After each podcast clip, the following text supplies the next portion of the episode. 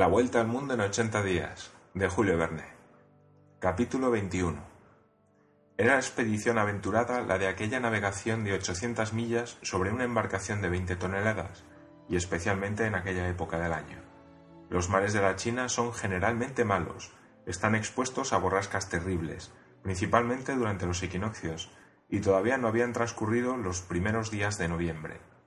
Muy ventajoso hubiera sido, evidentemente, para el piloto el conducir a los viajeros a Yokohama, puesto que se le pagaban a tanto por día, pero arrostraría la grave imprudencia de intentar semejante travesía en esas condiciones, y era ya bastante audacia, si no temeridad, el subir hasta Shanghái.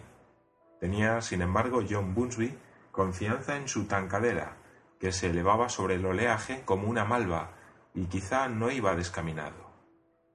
Durante las últimas horas de esta jornada, el tancadera navegó por los caprichosos pasos de Hong Kong y en todas sus maniobras, y cerrada al viento su popa, se condujo admirablemente. No necesito piloto, dijo Phileas Fogg en el momento en el que la goleta salía a mar afuera, recomendaros toda la posible diligencia. Fíese vuestro honor en mí, respondió John Bunsby. En materia de velas llevamos todo lo que el viento permite llevar. Es vuestro oficio y no el mío, piloto, y me fío de vos. Phileas Fogg, con el cuerpo erguido, las piernas separadas, a plomo como un marino, miraba sin alterarse el ampollado mar. La joven viuda, sentada a popa, se sentía conmovida al contemplar el océano, oscurecido ya por el crepúsculo y sobre el cual se arriesgaban en una débil embarcación. Por encima de su cabeza se desplegaban las blancas velas, que la arrastraban por el espacio cual alas gigantescas. La goleta, levantada por el viento, parecía volar por el aire. Llegó la noche.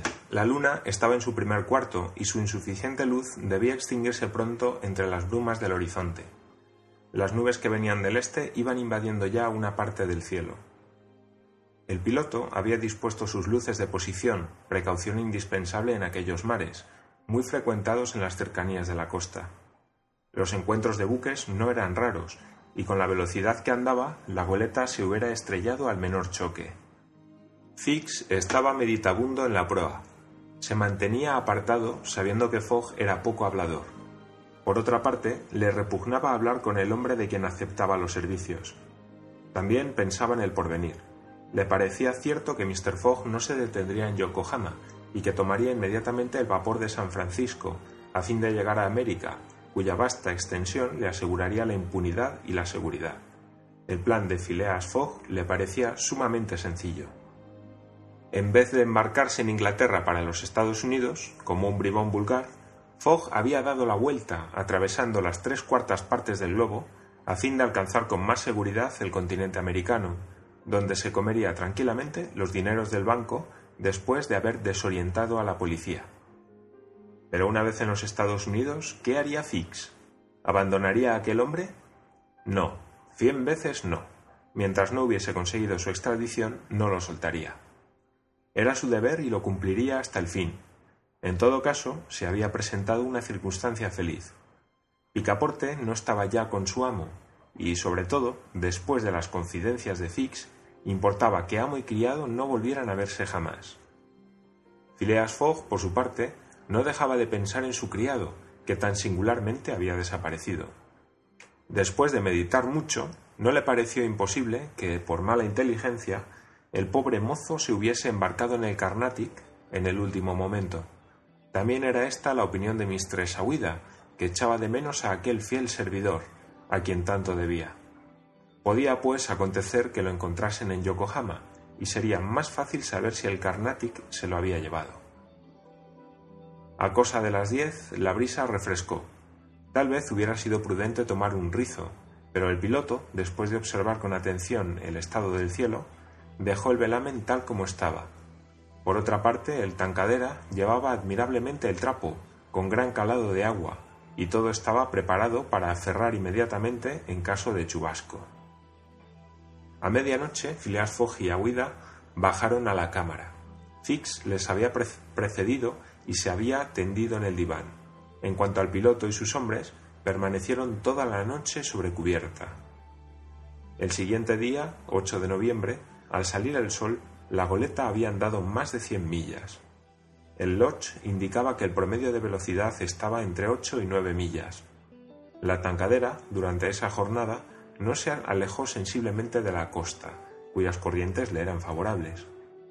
La tenían a cinco millas, lo más, por babor, y aquella costa, irregularmente perfilada, aparecía de vez en cuando entre algunos claros. Viniendo el viento de tierra, la mar era menos fuerte, circunstancia feliz para la goleta, porque las embarcaciones de poca cabida sufren por el oleaje, que corta su velocidad y las mata, empleando la expresión de aquellos marinos. A mediodía, la brisa amainó algo y fue llamada al sureste. El piloto mandó desplegar los cuchillos, pero al cabo de dos horas los aferró, porque el viento volvía a arreciar. Mr. Fogg y la joven, afortunadamente refractarios al mal de mar, comieron con apetito las conservas y la galleta de a bordo. Convidaron a Fix, quien tuvo que aceptar, sabiendo que es tan necesario dar, dar lastre al estómago como a los buques. Pero esto lo contrariaba. Viajar a expensas de aquel hombre, Nutrirse con sus propios víveres le parecía algo desleal. Sin embargo, comió, con algún melindre, es verdad, pero al fin comió. Con todo, después de terminada la comida, creyó que debía llamar a Mr. Fogg aparte y le dijo Caballero. Esta palabra, caballero, le escocía algo, y aún se contenía para no echar mano al pescuezo de aquel caballero. Caballero, habéis estado muy obsequioso ofreciéndome pasaje, pero aunque mis recuerdos no me permiten obrar con tanta holgura como vos, entiendo pagar mi escote. No hablemos de eso, caballero. Pero si me empeño. No, señor, repitiendo Fogg con voz que no admitía réplica. Eso entra en los gastos generales. Fix se inclinó, se ahogaba, y yendo a recostarse a proa, no volvió a hablar palabra en todo el día. Entretanto, se andaba rápidamente. John Bunsby tenía buena esperanza. Varias veces dijo a Mr. Fogg que llegarían a tiempo a Shanghái. Mr. Fogg respondía simplemente que contaba con ello. Por lo demás, toda la tripulación desplegaba su celo ante la recompensa que engolosinaba a la mente. No había, por consiguiente, escota que no se hallase bien tendida, ni vela que no estuviese bien reclamada, ni podía imputarse al timonel ningún falso borneo no se hubiera maniobrado con más maestría en una regata del Royal Yacht Club. Por la tarde, el piloto reconocía como recorridas 220 millas desde Hong Kong, y Phileas Fogg podía esperar que al llegar a Yokohama no tendría tardanza ninguna que apuntar en su programa. Por consiguiente, el primer contratiempo serio que experimentaba desde su salida de Londres no le causaría, probablemente, perjuicio alguno, durante la noche, hacia las primeras horas de la mañana, la tancadera entraba francamente en el estrecho de Fo Kieu, que separa la costa china de la gran isla de Formosa y cortaba el trópico de Cáncer. El mar estaba muy duro en dicho estrecho, lleno de remolinos, formados por las contracorrientes. La goleta iba muy trabajada, la marejada quebrantaba su marcha y era muy difícil tenerse de pie sobre cubierta. Con el alba el viento arreció más. Había en el cielo apariencias de un cercano chubasco. Además, el barómetro anunciaba un próximo cambio en la atmósfera. Su marcha diurna era irregular y el mercurio oscilaba caprichosamente. La marejada hacia el sureste se presentaba ampollada, como indicio precursor de la tempestad. La víspera se había puesto el sol entre una bruma roja en medio de los destellos fosforescentes del océano. El piloto examinó durante mucho tiempo aquel mal aspecto del cielo y murmuró entre dientes algunas palabras poco inteligibles. En cierto momento dijo en voz baja a su pasajero, ¿Puede decirse todo a vuestro honor? Todo, respondió Phileas Fogg. Pues bien, vamos a tener chubasco. ¿Del norte o del sur? preguntó sencillamente Mr. Fogg.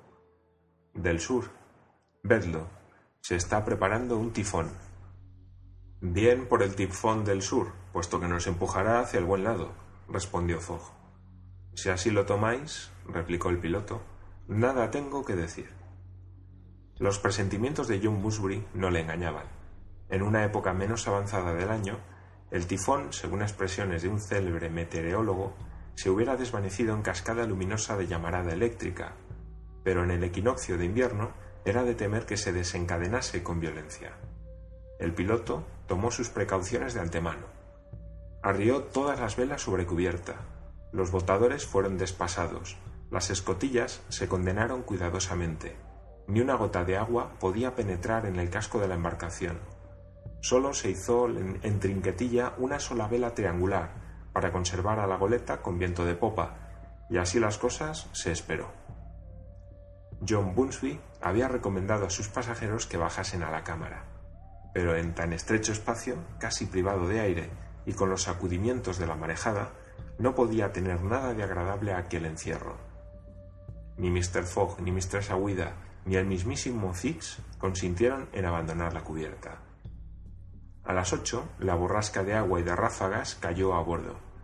Solo con su trinquetilla, la tancadera fue despedida como una pluma por aquel viento, del cual no se puede formar exacta idea sino cuando sopla en tempestad.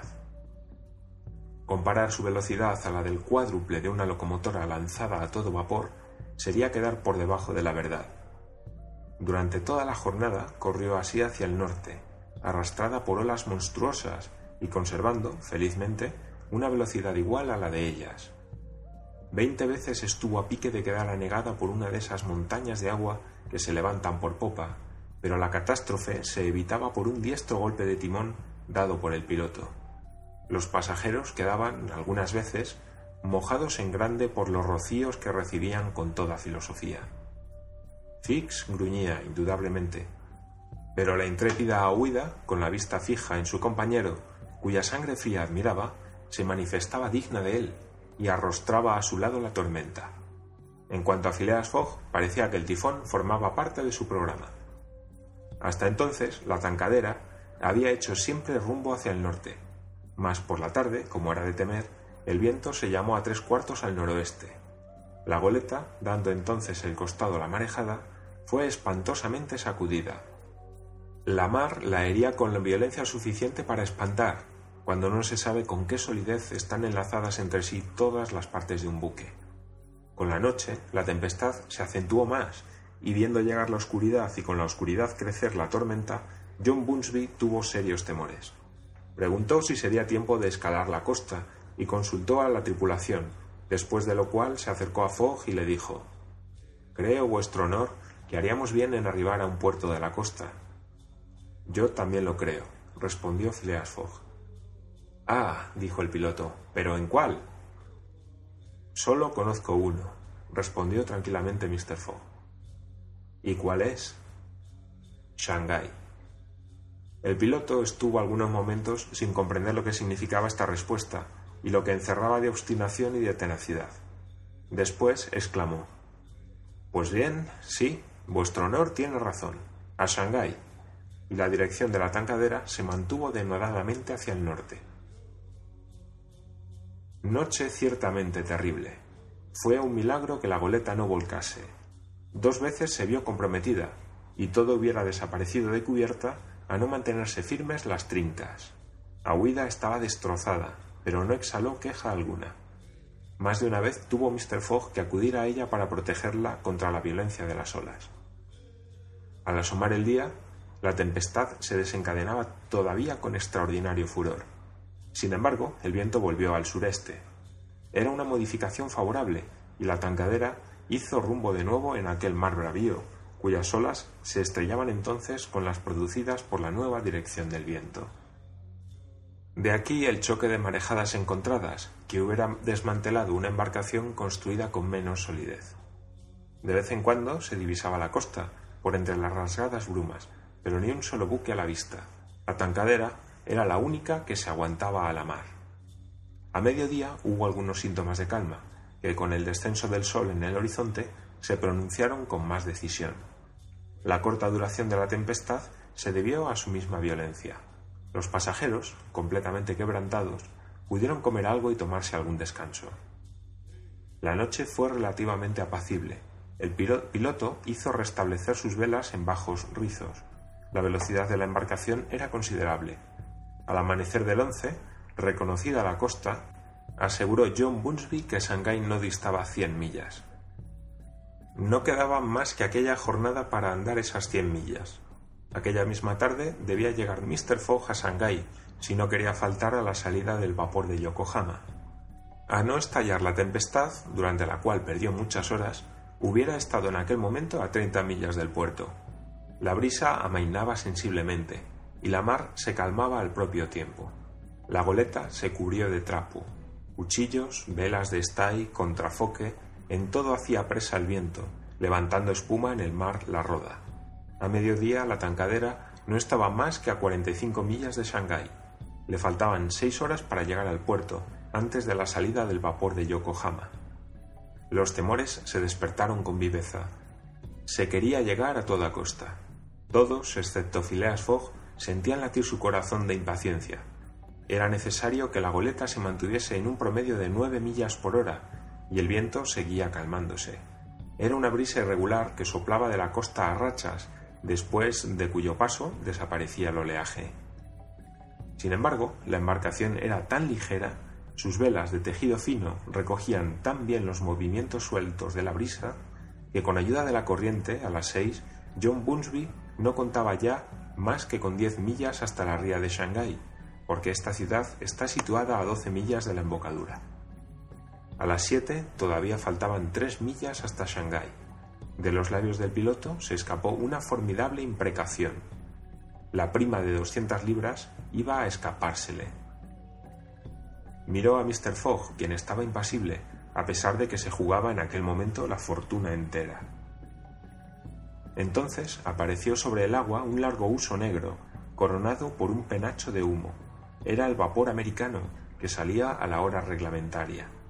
Maldición, exclamó John Bunsby, que rechazó la barca con desesperado brazo. Señales, dijo simplemente Phileas Fogg. En la prueba de la tancadera había un cañoncito de bronce que servía para señales en tiempo de bruma. El cañón se cargó hasta la boca, pero en el momento en que el piloto iba a aplicar la mecha, dijo Mr. Fogg, La bandera. La bandera se arrió a medio mástil en demanda de auxilio, esperando que al verla el vapor americano modificaría su rumbo para acudir a la embarcación. Fuego, dijo Mr. Fogg, y la detonación estalló por los aires.